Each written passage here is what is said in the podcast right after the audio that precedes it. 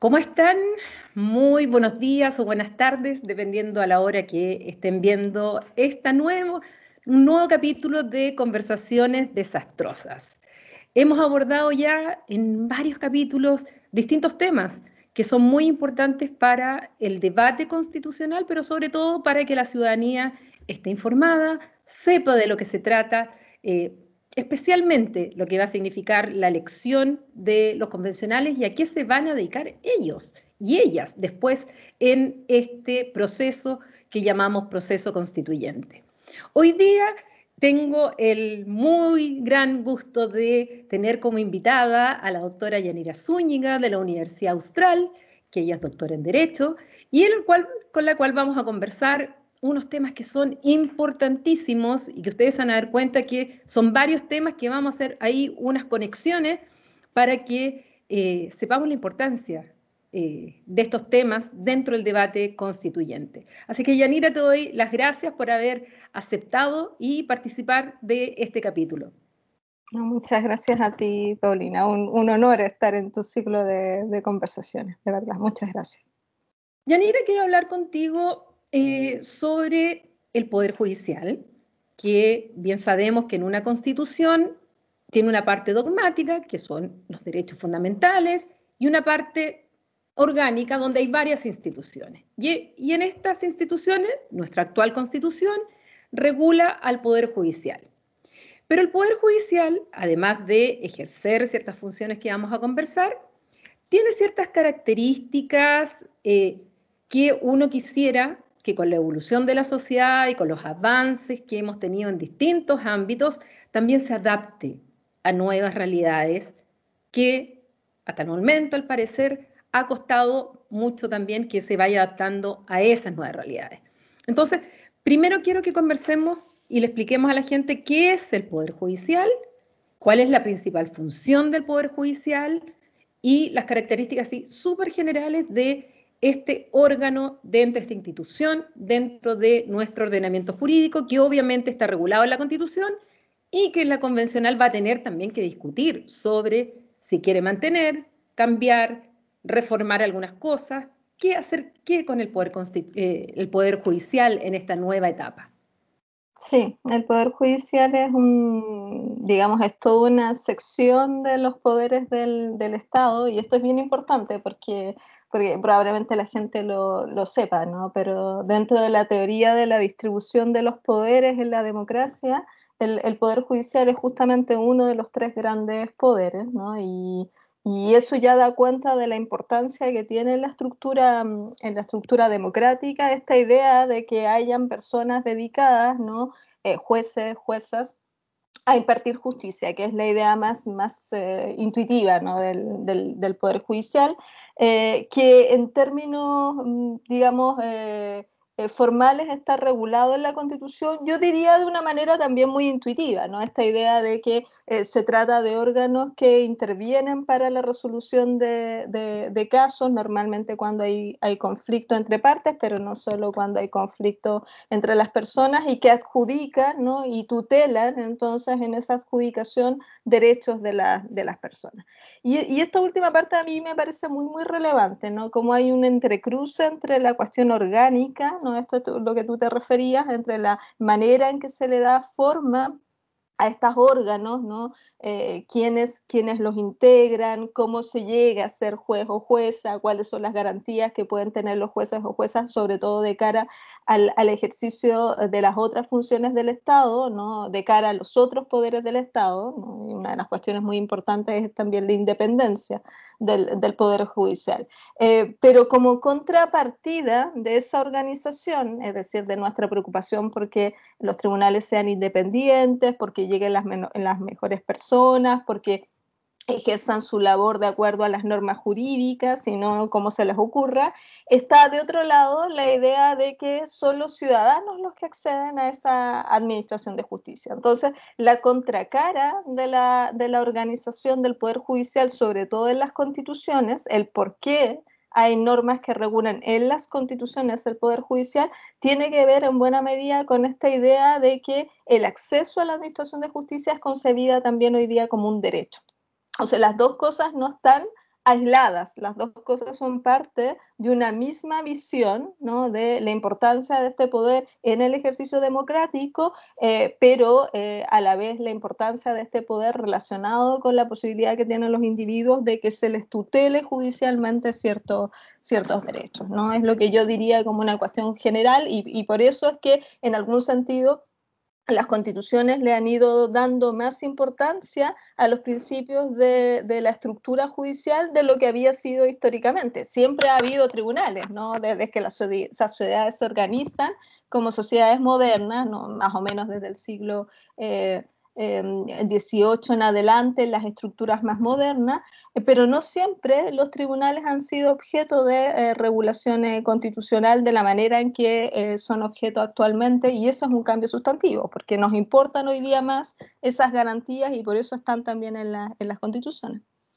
Hoy, hoy en o sea, un capítulo anterior, conversando con Peter Sharp respecto a la justicia abierta, eh, hablaba mucho de la importancia de la transparencia, de la participación y de la cooperación, justamente en vistas a la ciudadanía, porque dentro de, eh, digamos, de, las causas del estallido social, uno puede ver justamente que muchas instituciones en nuestra, eh, en nuestra sociedad están, tienen una desafección o desconfianza o incluso rechazo por parte de la ciudadanía.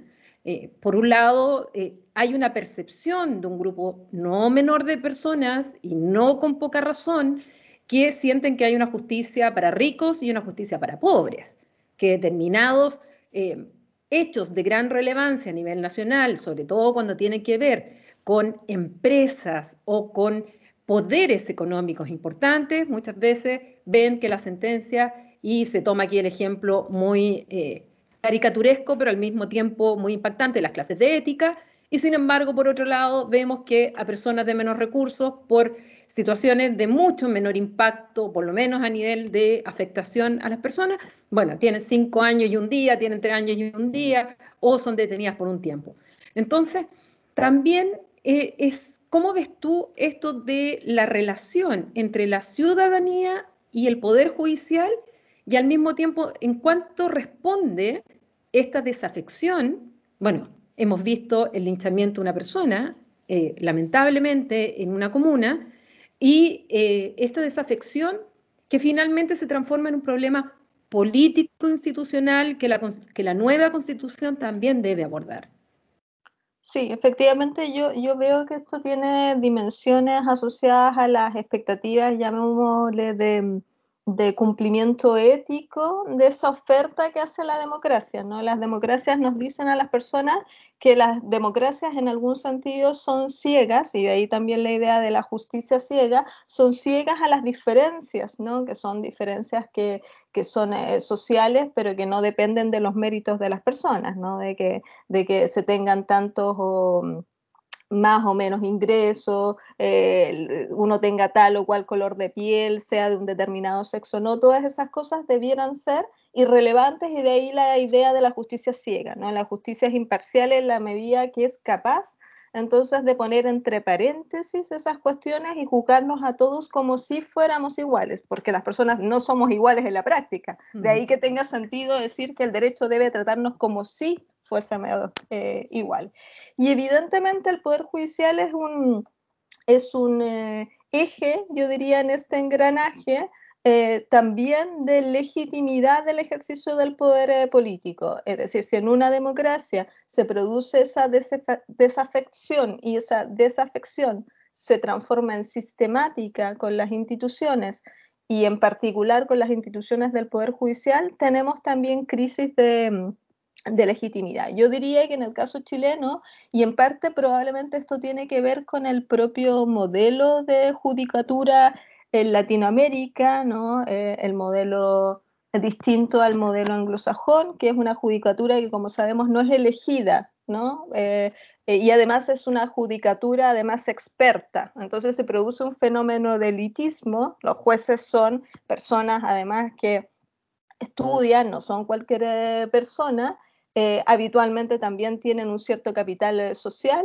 eh, y al mismo tiempo no son elegidos. Entonces, en algún sentido, eh, para que los jueces tengan legitimidad se debe producir una cercanía. Las personas deben reconocerlos como autoridades. Y eso no siempre ocurre cuando se produce esta, estos fenómenos que tú mencionas, que son los, los, fenómenos de puesta en cuestión de qué tanto esos jueces están juzgando, entre comillas, ciegamente y qué tanto entonces la justicia es capaz de ser, eh, de ser imparcial con todo el mundo.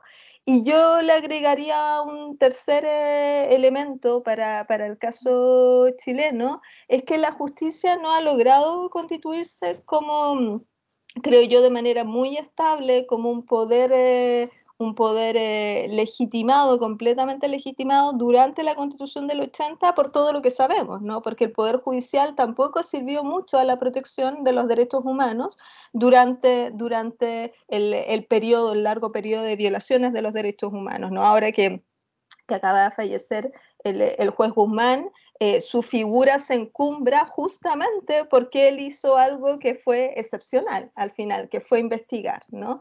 Y esta cuestión de cómo puede haber un poder judicial que no haya logrado legitimarse es algo que me parece bien importante. De hecho, hay una, hay una mm, eh, cientista política muy conocida, seguramente tú lo ubicas, Lisa Hill, que ha trabajado esto de la Universidad de Minnesota, el poder judicial en Chile, y cómo no ha logrado cerrar en algún sentido esa brecha, esa brecha que proviene de este elitismo, ¿no? de esta idea de que es una casta especial, de que no son personas comunes y corrientes, pero que al mismo tiempo se profundizó con esta respuesta muy insatisfactoria durante la mm, dictadura. Entonces, en los procesos de modernización del Poder Judicial me da a mí la impresión estoy pensando en las reformas de familia o incluso la reforma procesal penal, que no han logrado acercar del todo. Todavía sigue esta sensación de, de brecha y esto, claro, en una agudización de, de, falta de representación de todo el poder político, hace que el, el, Poder Judicial esté también dentro de las cifras de mal desempeño. Cuando uno ve las encuestas, aparece también muy claramente un reproche ciudadano que es que es por lo mismo problemático. Eso mismo te iba a preguntar, ¿en qué medida el cambio de sistema, eh, para que le expliquemos a las personas, en nuestro sistema antiguo, el procesal penal, eh, los jueces en definitiva cumplían tres funciones? O sea, investigaban, acusaban y al mismo tiempo sancionaban o aplicaban el derecho, digamos, eh, juzgaban. Pero con la reforma al sistema se separa y hoy día ya los jueces no investigan, para eso está el Ministerio Público, y por lo tanto se les quita esta atribución y finalmente ellos solamente administran justicia, es decir, dictan fallo. Dicen quién tiene o quién no tiene razón en un caso particular, a quién le corresponde según las pruebas, etc.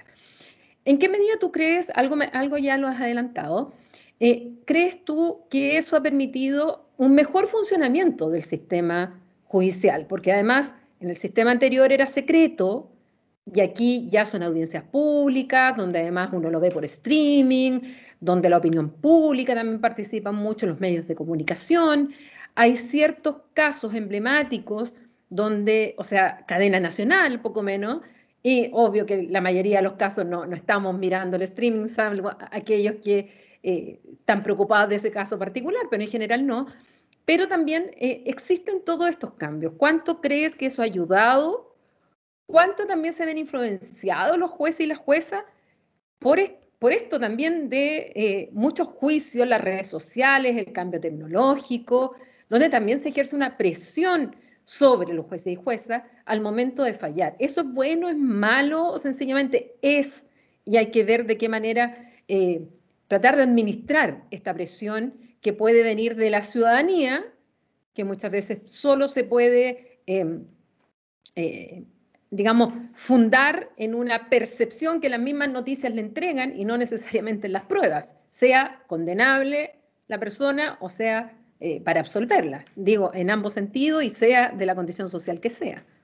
Sí, yo, yo estoy convencida, como tengo una visión un poco institucional del, del derecho, estoy convencida que mm, que al final todas las cosas eh, se componen de ecuaciones donde los distintos elementos van arrojando en, en, distintos momentos históricos y para cada sociedad las cosas que son en algún sentido más óptimas, sabiendo que óptimo no es lo mismo necesariamente que, que, eh, inmejorable, ¿no? porque mm. hay cosas que no se pueden, que no se pueden resolver eh, eh, de una manera que deje conforme a todo el mundo o todos los elementos sean igual, igualmente em, desarrollados porque, porque, bueno, porque son simplemente problemáticas. Y con el Poder Judicial, respecto de las cosas que tú mencionas, creo que pasa algo de esto. Es decir, uno puede decir, mire, ha favorecido a la Administración de Justicia la modernización, estos procesos de modernización que están, están vinculados, como tú decías, entre otras cosas, a, generar una mejor distribución de funciones, como en la investigación penal, ¿no?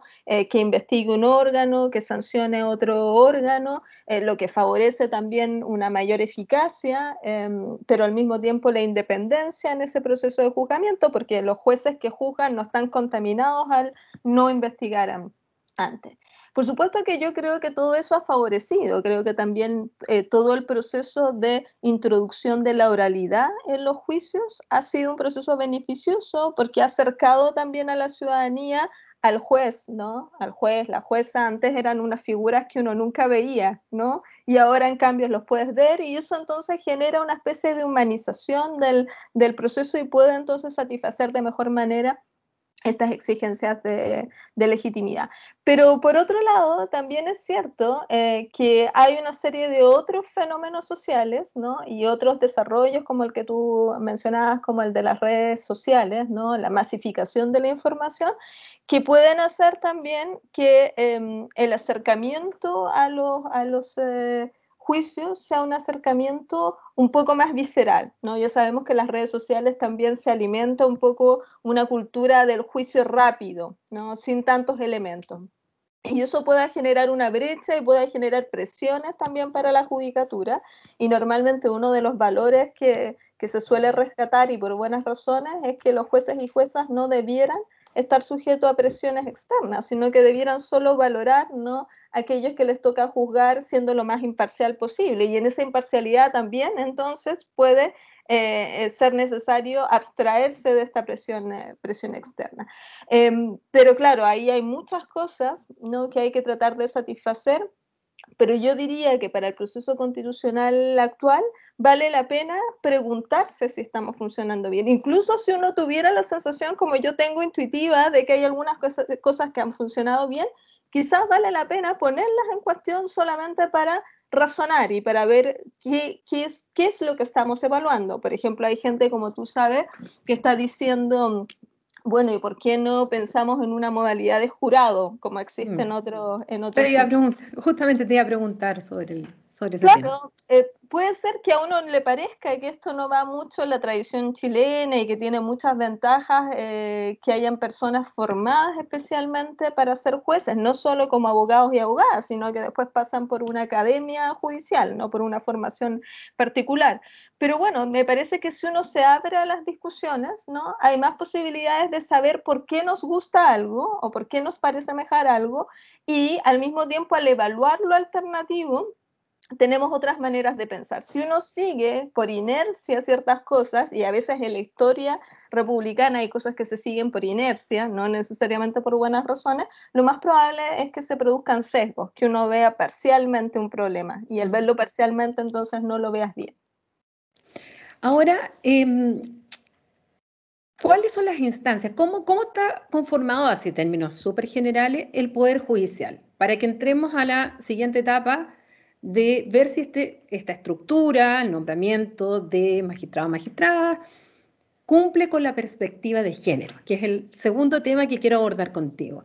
Entonces, ¿cómo le podemos explicar a la gente qué es la estructura del Poder Judicial y sus principales principios que lo rigen.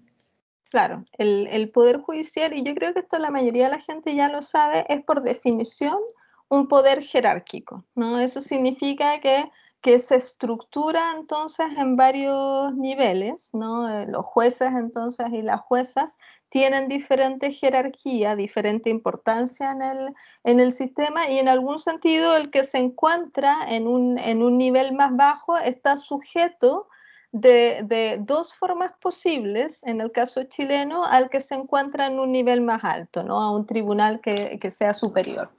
¿En qué dos formas eh, eh, posibles está sujeto? Por un lado, porque el Tribunal Superior puede revocar una sentencia del, del, juez eh, que está en una posición inferior del juez o, jueza, ¿no? Y entonces esto la mayoría de la gente lo sabe, ¿no? Cuando se habla de la apelación, no me gustó un fallo y digo voy a apelar, es porque me voy a ir a ese tribunal superior esperando entonces que ese tribunal superior cambie aquello que se resolvió en un, tribunal inferior. Esa es una forma entonces de estructurar jerárquicamente porque hay un poder del superior que no tiene este inferior.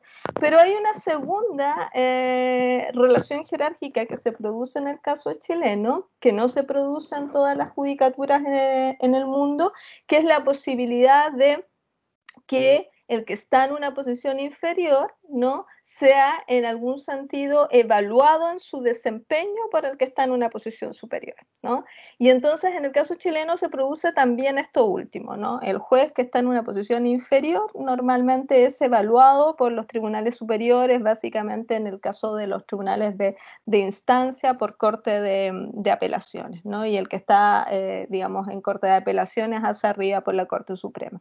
Y entonces hay un doble control y eso es problemático, al menos en el desempeño, eh, respecto de las cuestiones de, por un lado, carrera judicial, la posibilidad que tiene una persona de ir ascendiendo, de ir ocupando, de la misma manera que uno, si trabaja en una empresa, a lo mejor quiere ir ocupando otros puestos, aquí también, un juez que inicia, ¿no? un juez, una jueza joven, quiere ir ascendiendo, ocupando posiciones de mayor prestigio, de mayor responsabilidad.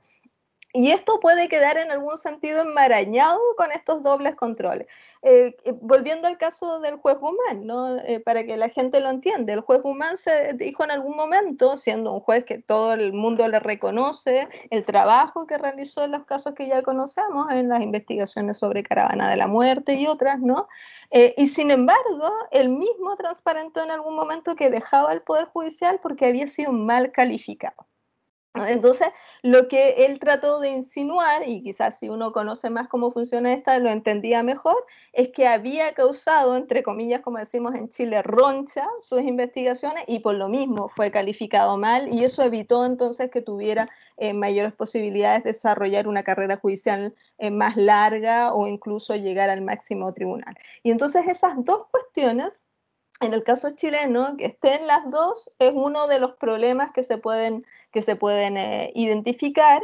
Eh, no hay ningún problema, como decía, que en, en, primer lugar un tribunal superior pueda revocar lo que, lo que eh, falla un tribunal inferior, eso pasa en, todo el mundo. Es la el derecho a pataleo consagrado en todo el mundo. De hecho, además es un derecho. Normalmente hay un derecho a una segunda instancia. No digo normalmente porque en el caso chileno no en todos los casos hay, hay segunda instancia, pero, pero está incluso establecido en tratados internacionales, como tú sabes, ¿no? que, que hay un derecho a una especie de doble instancia y una serie de garantías eh, judiciales. Entonces, claro, uno de los pilares, para, terminar con los principios, uno de los pilares del Poder Judicial, que es la idea no solo de independencia hacia otros poderes, que se le llama independencia externa, sino también dentro del mismo Poder Judicial, ¿no? en esta cadena jerárquica, la independencia interna, es esta independencia interna la que no está del todo garantizada en el caso, en el caso chileno.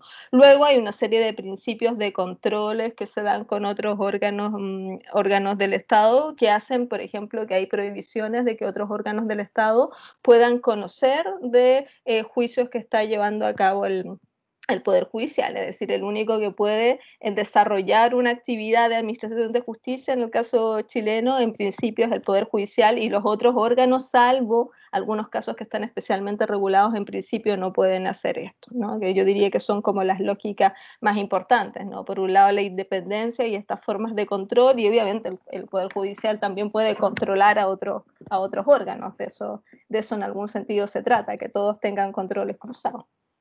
Salvo el Tribunal Constitucional.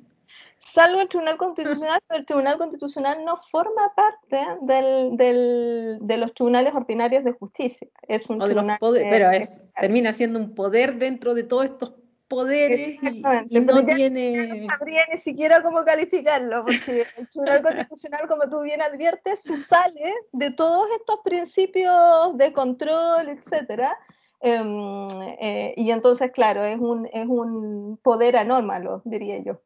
Bueno, conversamos con Tania Bush en uno de los capítulos anteriores justamente sobre esta, quién controla al que controla la Constitución.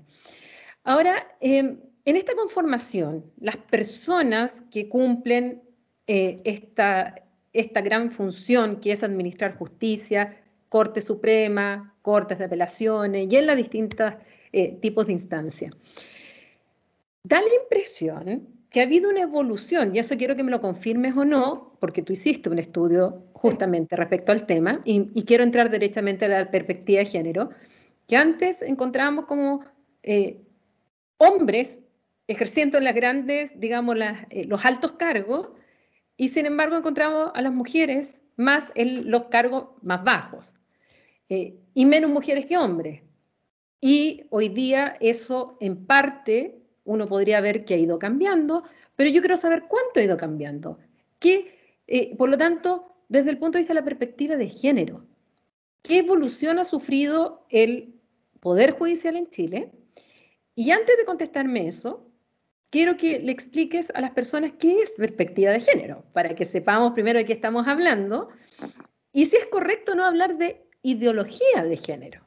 Mm, sí. Eh, bueno, la perspectiva es, como lo indica el nombre, una manera de mirar, ¿no? de acercarse a algo, un tipo de, enfoque. Y en el caso de la perspectiva de género, Em, de lo que se trata es eh, darse cuenta ¿no? que hay, hay una ciertas eh, eh, formas de relaciones sociales en las que no da igual ser hombre que ser mujer, ¿no? ser homosexual que ser heterosexual. Es decir, que hay unas distribuciones sociales que están mediadas en algún sentido por, esa, por esas por esos elementos, ¿no? Em, entonces lo que hace la perspectiva de género es dar cuenta de esto, ¿no? Que en realidad uno podría decir que, que, podría ser una perspectiva bastante intuitiva, porque la mayoría de las personas sabemos vivencialmente que no da lo mismo ser hombre que, eh, que ser mujer, ¿no? Que de eso se siguen una serie de, entre comillas, lastres y ventajas, ¿no? Más lastres para las mujeres y, eh, y más ventajas para los varones, aunque también hay desventajas en algunos casos para, para los varones, ¿no? Como por ejemplo toda esta expectativa de que los varones tienen que ser necesariamente valientes, proveedores, tienen que ganar mejor que, las mujeres, eh, que no deben estar conectados con sus emociones. Bueno, eso puede terminar agobiando a una, a una persona. Y son expectativas sociales, muchas de las cuales incluso están a veces puestas en normas jurídicas, ¿no? Em, entonces, lo que hace la perspectiva de género es primero dar cuenta de esto, mostrar que esto existe y por lo tanto no es una perspectiva necesariamente jurídica, es una perspectiva que viene más bien de las ciencias sociales. Y cuando tiene aplicación jurídica, sobre todo, es porque eh, al dar cuenta de que esto ocurre, empieza a mostrar que hay situaciones de injusticia y entonces empieza a abrir la discusión respecto de si las normas jurídicas podrían cambiar estas situaciones de injusticia. ¿no? Y entonces ahí se vuelve una perspectiva que puede aplicar muy claramente para hacer un diagnóstico de cómo el derecho está funcionando y cómo el derecho, el derecho como conjunto de normas, podría a través, por ejemplo, de leyes, de políticas públicas, eh, tener una incidencia positiva para tratar de que esto no siga ocurriendo y que en realidad entonces las personas eh, fueran tratadas de manera igual, eh, igualitaria con prescindencia de estos, de estos elementos. Y en este sentido funciona muy parecido a otras perspectivas, ¿no? como las perspectivas también en materia racial, etcétera, ¿no? dan cuenta de esta situación e intentan superarlo a través de mecanismos no es una ideología en el sentido que se trata de muchas veces de, implicar cuando se usa la idea de ideología de género que tiene un componente peyorativo, ¿no? Es, como para decir que es, un, es, es, una perspectiva sesgada, ¿no? Y muchas veces se dicen cosas eh, eh, al estilo también de que sería, sería eh, una especie de opuesto entonces al machismo, ¿no? pero en realidad la perspectiva de género lo que hace es focalizarse en un, problema concreto y no, no tiene mucho más, si uno lo comprende bien, que, que la propia lógica eh, de igualdad y de democracia, que lo que busca es que las personas, todas las personas tengan las mismas oportunidades de ejercer sus derechos de la misma manera en la vida social. ¿no? Y la perspectiva de género lo que hace es focalizarse en un grupo poblacional y tratar de que ese, ese ideario funcione, funcione de, esa, de esa manera. Por lo tanto, eh, eh, yo no diría que, o sea, puede considerarse una ideología en el sentido de que es un pensamiento puesto en acción, pero bueno, Todo, todo sería ideología. tenemos ideas. Entonces, si, si, si, la idea de ideología es utilizada de esa manera, no hay ningún problema en decir que es una ideología, pero si se utiliza de la manera en que se suele hacer, que es peyorativa, es, es, es inexacto. Respecto del Poder Judicial, yo diría que se ha avanzado mucho, pero de manera insuficiente. El Poder Judicial sigue em, reproduciendo eh, cosas que pasan en otros contextos organizacionales respecto a la cuestión de género, sobre todo asociada aquí a las diferencias que hay entre hombres y, mujeres. Eh, ahora, hay que decir una, una cuestión que no siempre se pone de relieve, creo, que el Poder Judicial, eh, con todos los problemas que tiene, comparativamente, esto es en relación con otros poderes, está en una mejor situación, porque hay más mujeres, ¿no? Hay, eh, eh, digamos, en la masa, uno descubre un 50, un 50%, cerca del 50% mujeres en, en, el total. En la administración del Estado, por ejemplo, no hay necesariamente un 50% de mujeres y en el Poder Judicial ya lo sabemos, ¿no? Antes de la ley de cuotas ni siquiera, ni siquiera llegábamos al 20%, ¿no? De, de, mujeres. Entonces, en ese sentido, yo no lo ve cuantitativamente, el Poder Judicial está en una eh, posición sustantivamente mejor. Pero en el Poder Judicial se reproduce, eh, como decía, lo que se da en otros contextos organizacionales, en empresas, en universidades, es decir, en, cualquier contexto donde eh, se produzcan em, interacciones de personas en el marco de ciertos trabajos eh, y que dicen relación sobre todo con la imposibilidad o las dificultades que tienen las mujeres para ascender en posiciones de prestigio y en posiciones de poder al interior de esas organizaciones.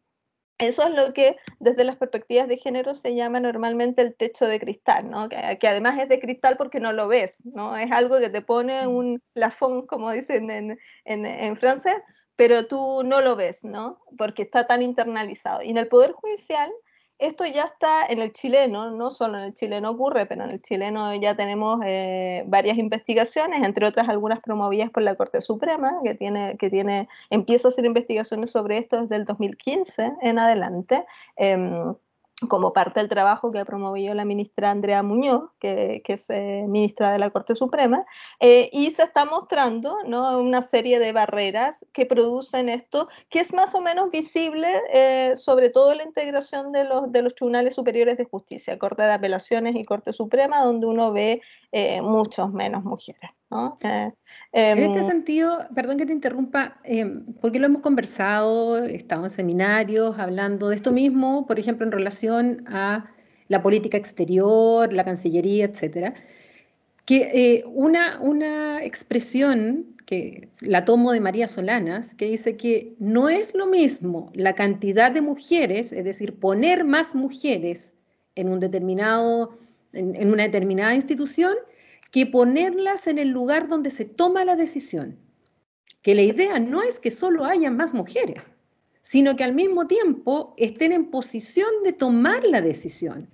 Porque si, si van a poner más mujeres solamente para tomar actas, o si las van a poner solamente en cargos administrativos, o solamente las van a poner para que le haga el trabajo, finalmente para que un hombre sea el que toma la decisión final, la cantidad ahí, la verdad es que eh, es solo un factor. Lo que es importante es que estas mujeres lleguen a la toma de decisión. Entonces, eh, ¿es eso en definitiva también lo que está pasando en el Poder Judicial? Sí, eso pasa porque es, eh, interesante la idea de, las cantidades y ver cómo, cómo cantidad o concentración de mujeres no es equivalente a distribución equitativa del poder eh, mm. social entre hombres y mujeres. Y en, y en el poder judicial es bastante visible, ¿no? La mayoría de la gente sabe, por ejemplo, que hay muchas mujeres, o han habido muchas mujeres, eh, en los eh, antiguos tribunales de menores y en los actuales tribunales de, familia. ¿no? Y eso, esos fenómenos de concentración de, mujeres en ciertos tribunales que se dan en Chile y en el, en el mundo, em, uno podría pensar, ¿no? está muy bien, porque eso mostraría entonces que, que las mujeres tienen posibilidad de acceder.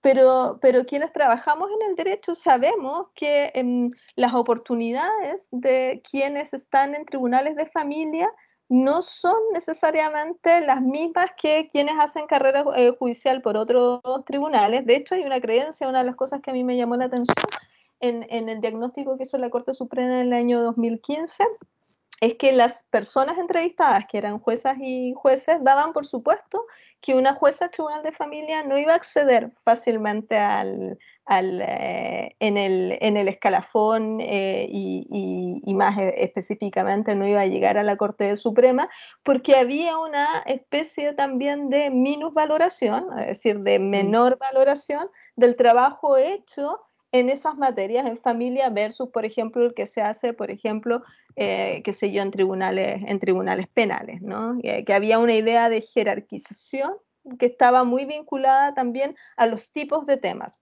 Y entonces los tipos de temas de familia son también concebidos como temas muy femeninos, de ahí la mayor presencia de las mujeres, pero al mismo tiempo son concebidos como temas menos jurídicos. Seguramente tú has escuchado decir a más de algún profesor eh, de derecho algo así como que el derecho de familia no es derecho, ¿no? que es una especie de asistencia social. Bueno, estas, estas representaciones ¿no? sobre lo que importa y lo que no importa sobre lo que es valioso y lo que es menos valioso, terminan también determinando las concentraciones de las mujeres. No por casualidad, las mujeres en muchas profesiones se concentran también en estas áreas más ligadas a lo femenino, al cuidado, por ejemplo, no sé, la matronería es un ejemplo muy clásico en las universidades, es muy difícil encontrar varones inscritos en, en obstetricia, ¿no?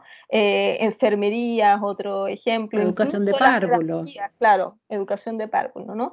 Y si uno empieza luego a juntar ¿no? estos elementos y empieza a preguntarse qué tan valiosos son considerados socialmente, eh, cuánto se les paga y cuántas mujeres hay, encuentra que hay ciertas correlaciones entre trabajos que son menos eh, considerados desde el punto de vista social Em, peor pagados, ¿no? Y ahí suele uno encontrar más mujeres. Y al contrario, cuando se encuentra o busca, uno quiere identificar los trabajos que son considerados más valiosos, ¿no? Que son habitualmente los mejor remunerados, eh, se encuentra que hay menos presencia de, mujeres. Eso ocurre también en el, en el Poder Judicial. Por lo tanto, como, como decías tú, ¿no? volviendo, volviendo a la frase con la que partías tu, tu eh, pregunta, eh, claro, no da lo mismo dónde están, ni da lo mismo tampoco que hagan, ¿no? Lo importante es que participen en esferas de toma de decisiones, porque son las esferas de toma de decisiones las que terminan también vehiculando una cierta manera de pensar el mundo. Entonces, las, como a las mujeres nos pasan cosas distintas y tenemos, como nos pasan cosas distintas, miradas muchas veces distintas de las cosas, si esas miradas no, se, no son susceptibles de, ponerse en ejecución porque nunca tomamos las decisiones, ¿no? Nunca decidimos políticas públicas, nunca hacemos leyes, nunca hacemos fallos, ¿no? Por, o no los hacemos en los que son capaces de sentar una jurisprudencia, es decir, como una opinión más consolidada en el sistema, bueno, lo más probable entonces es que las miradas de las mujeres nunca sean relevantes para, formar entonces nuestros, acuerdos sociales. De ahí entonces que fuera importante la idea de, de, conectar la representatividad con la presencia, pero con la presencia en el poder que se em, puso de relieve en la discusión sobre paridad a propósito de la Convención Constituyente.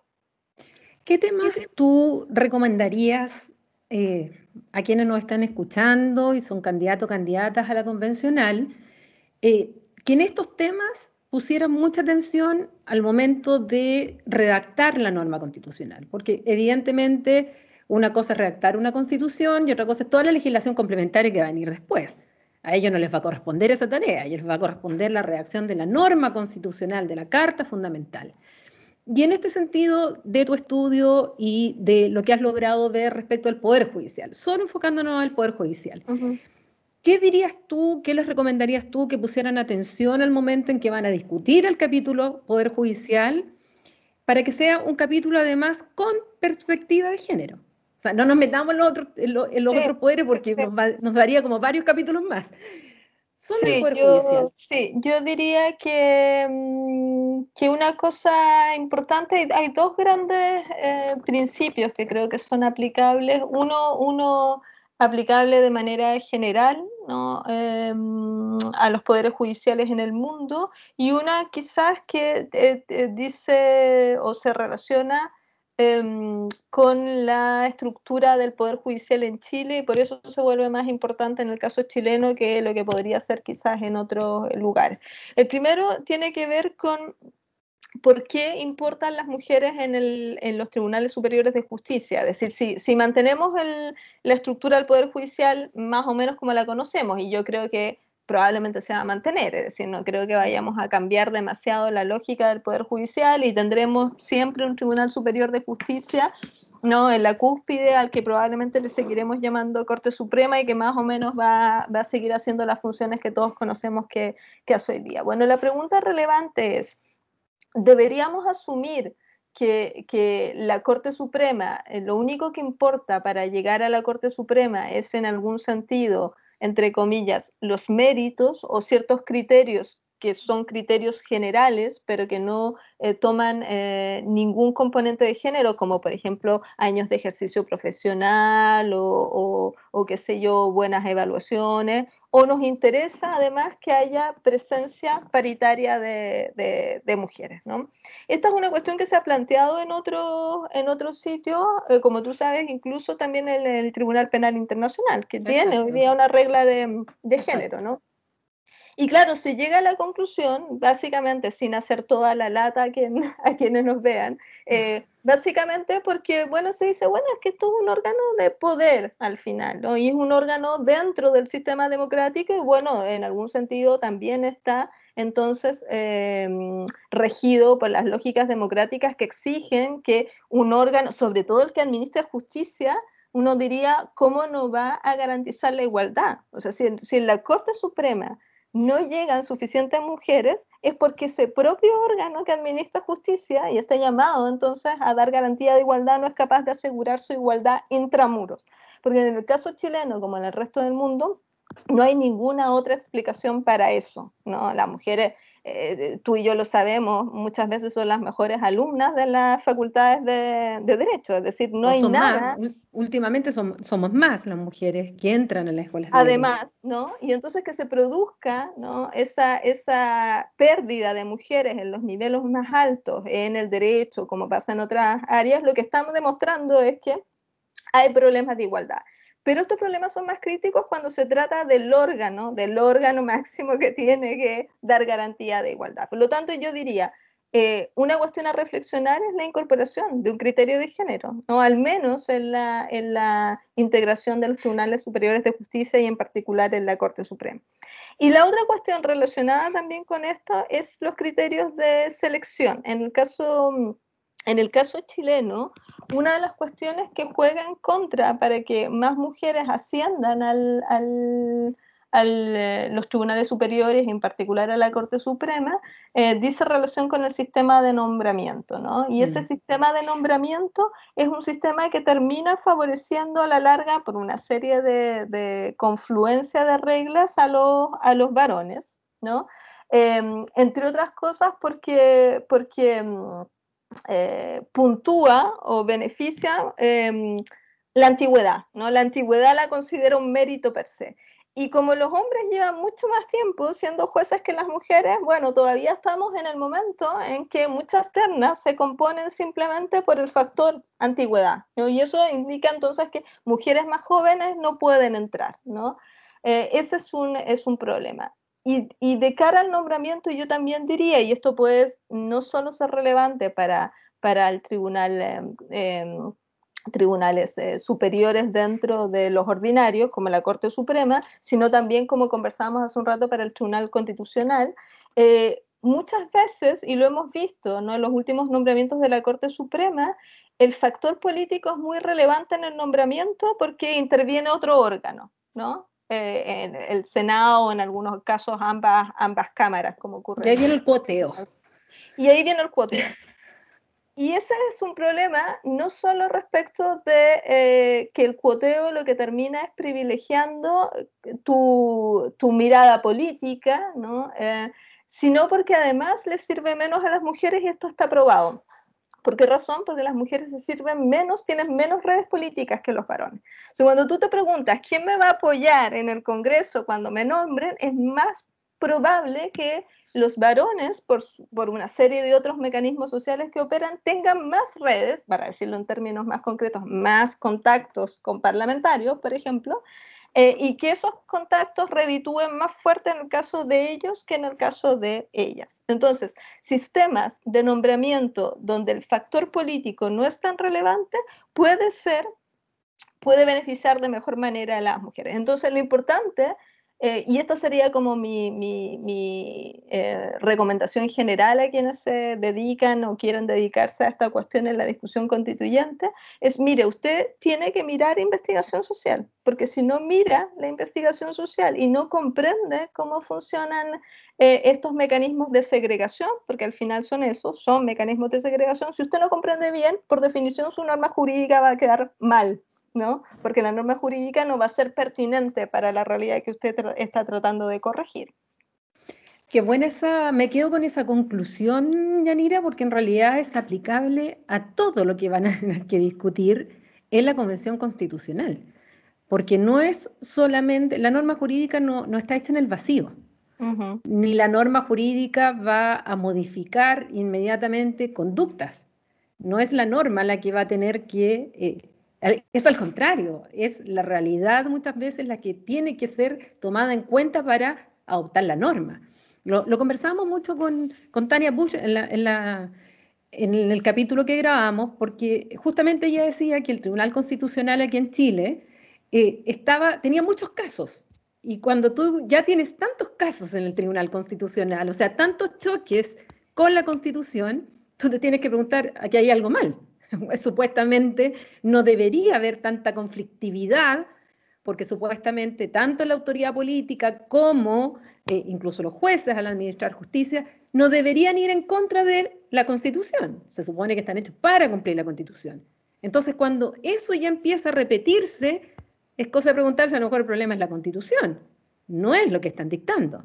Entonces, tal vez esa, eh, me quedo con esa reflexión de que para pensar esta nueva constitución, sea en el tema del Poder Judicial, sea en todos los otros temas que son tan variados, se basen también en la evidencia científica, en los estudios que se han hecho, en, eh, ya sea en materia medioambiental, ya sea en materia de, eh, de lo que hablábamos con Tania del Poder Judicial, sea lo que se trate de los derechos fundamentales, todo en definitiva, es muy importante que los constituyentes sepan que desde las universidades, que desde la academia, que desde los centros de estudio, que desde eh, incluso revisándola eh, para inspirarse, no para copiar, la experiencia comparada, uno puede ir entendiendo más cuál sería la norma más pertinente a redactar, más que llegar y decir esto lo mantenemos porque sí, o lo cambiamos todo porque sí. No, recurrir justamente a la evidencia. Así que, Yanira, te agradezco muchísimo esta conversación. Creo que abordamos eh, varios temas que, a lo mejor en un principio quienes nos escuchaban decían, ¿qué tiene que ver con la Constitución? ¿Qué tiene que ver la perspectiva de género con, el Poder Judicial? ¿Y qué tiene que ver esto con eh, el proceso constituyente? Más de alguno habrá dicho, ah, ya, perspectiva de género, ya están de nuevo con la paridad, ya están de nuevo con, porque no se toma conciencia de verdad de lo que implica en la realidad las desventajas por el solo hecho de ser mujer. Por solo ese factor, ya una serie de ventajas estamos desde la cuna eh, marcadas en todos los ámbitos, diría yo, en la gran mayoría de los ámbitos. Entonces, muchas gracias, Yanira, por todas las reflexiones. Creo, eh, aprendí muchísimo además y, me gustó mucho también cómo fuiste eh, hilando muy bien las ideas para que la gente entienda que esto todo está vinculado, como lo repito en cada uno de los capítulos de conversaciones desastrosas, en que todo lo que conversamos aquí en definitiva están ligados unos con otros. O sea, no es, eh, es un todo finalmente la constitución. Sí, muchísimas gracias. Y sí, yo para despedirme me quedaría con eso. Mire, la constitución no es pensamiento mágico, no, no, se hace, no se hace por la mera voluntad, incluso tampoco se hace solo con las buenas intenciones. Y sobre todo en el caso de, de estas materias, las de género, como son relativamente desconocidas, probablemente hay que informarse más, porque hay menos producción también de conocimiento desde el derecho y hay que buscar un poquito más, más afuera, ¿no? Pero, pero siempre siempre hay cosas en las que uno se puede, se puede digamos, eh, inspirar, como dices tú, para, para producir buenas soluciones. Y además evitar los prejuicios, evitar las mentiras, evitar la, la mala interpretación, que son malintencionadas muchas veces, e irse a la evidencia. Sencillamente irse a la evidencia. Bueno, con esto terminamos el capítulo de hoy. Eh, ya saben que encuentran todas nuestras conversaciones en YouTube, en Spotify. Además se transmite por TVR Ñuble y también ahora a través de Canal 9 Regional. Me despido hasta una nueva conversación desastrosa.